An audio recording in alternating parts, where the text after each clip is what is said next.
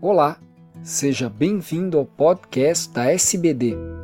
Eu sou Fernando Valente, professor da Faculdade de Medicina do ABC e editor do podcast.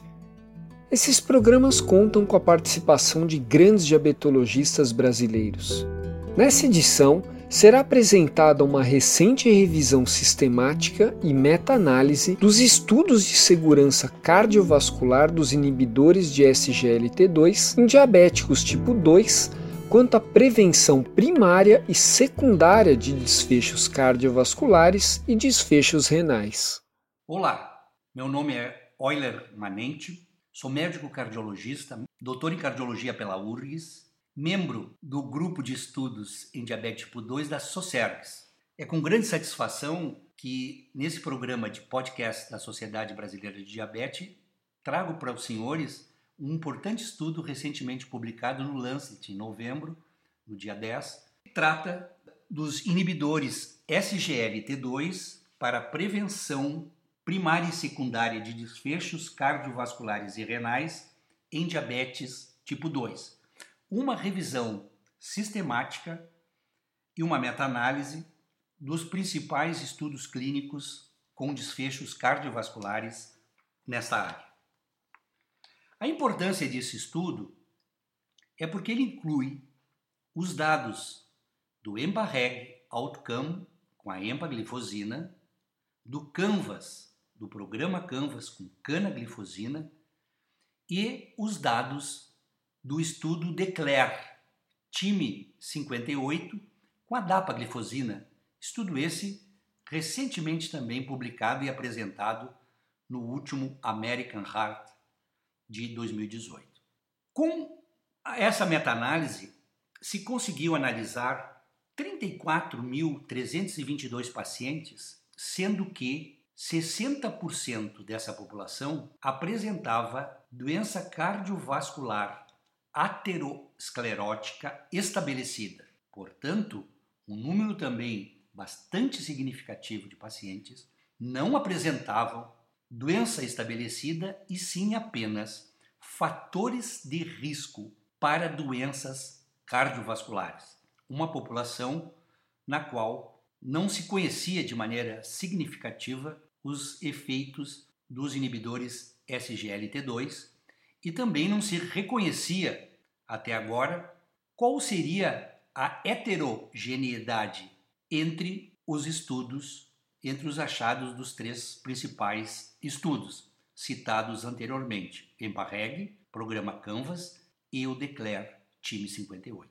Por isso, a importância de realizar essa meta-análise que foi realizada, é liderada pelo grupo da Harvard e também traz grandes autores como o Dr. Mark Sabatini, hoje líder do grupo time é, de pesquisa clínica. Os resultados, resumindo para os senhores, de uma maneira geral, poderíamos dizer que através desses três estudos analisados na meta-análise, os inibidores SGLT2, eles reduziam eventos cardiovasculares maiores mês em 11%, com um benefício visto apenas nos pacientes com doença cardiovascular aterosclerótica estabelecida, onde o hazard ratio era de 0,86, com intervalo de confiança de 0,80 a 0,93, mostrando uma redução de risco nessa população.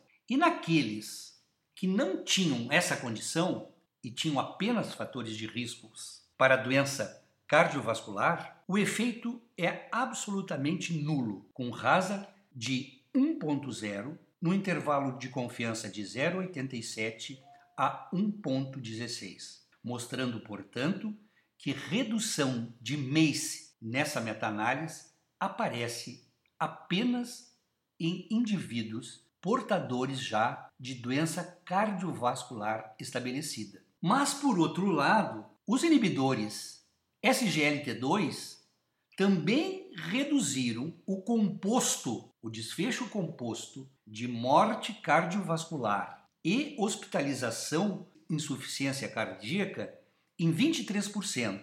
E esse benefício aparece nas duas populações, em pacientes com doença estabelecida cardiovascular ou pacientes apenas portadores em, de fatores de risco. E também apareceu em pacientes com história ou sem história de insuficiência cardíaca no baseline, que existia aí, e dependendo de alguns estudos, também um número em torno de 10% com história de insuficiência cardíaca na entrada. Outro achado de grande importância nos dá uma ideia de proteção renal, então, uma podemos dizer uma proteção cardiorrenal, falamos da parte cardíaca e agora vamos é, resumir para os senhores os achados renais. Estas drogas, os inibidores SGLT2, reduzem o risco de progressão renal por 45%, um tamanho de efeito muito importante. Com um intervalo de confiança que vai de 0,48 a 0,64 e uma estimativa pontual do hazard ratio de 0,55, portanto. E esse efeito na função renal, ele aparece naqueles com ou sem doença cardiovascular estabelecida. Aparece nos pacientes, então, dentro do espectro global dos doentes analisados, com e sem doença cardiovascular estabelecida, portanto, também nos pacientes somente portadores de fatores de risco para a doença cardiovascular. Isso é um achado extremamente importante e estudos clínicos nessa direção nós sabemos que estão sendo realizados e, portanto, próximos anos nós teremos também eh, estudos nessa linha. Outro objetivo da, meta-análise era testar se a variabilidade eh, dos efeitos dos, S, dos inibidores SGLT2 eles estariam relacionados com a função renal dos pacientes. Por outro lado, uma estimativa da gravidade da população. E isso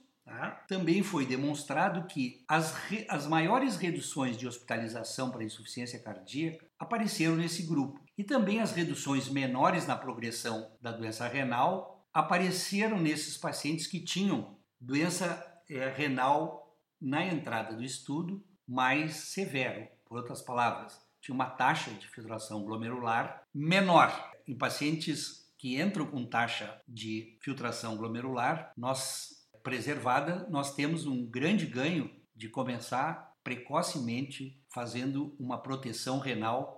É um dado importante para quem atende pacientes com diabetes tipo 2. Eu acho que esse é um ponto que eu gostaria de salientar também como um resultado dessa meta-análise. Então, com esse resumo, eu gostaria de trazer para os senhores a interpretação final, as conclusões finais dos autores, eles dizem de uma maneira literal que os benefícios em redução dos MACEs com os inibidores SGLT2, eles são moderados e eles são confinados aos pacientes com doença cardiovascular aterosclerótica estabelecida. Portanto, eles salientam esses inibidores um efeito robusto na redução de hospitalização por insuficiência cardíaca e progressão da doença renal, apesar de existir ou não doença cardíaca aterosclerótica estabelecida ou a história de insuficiência cardíaca.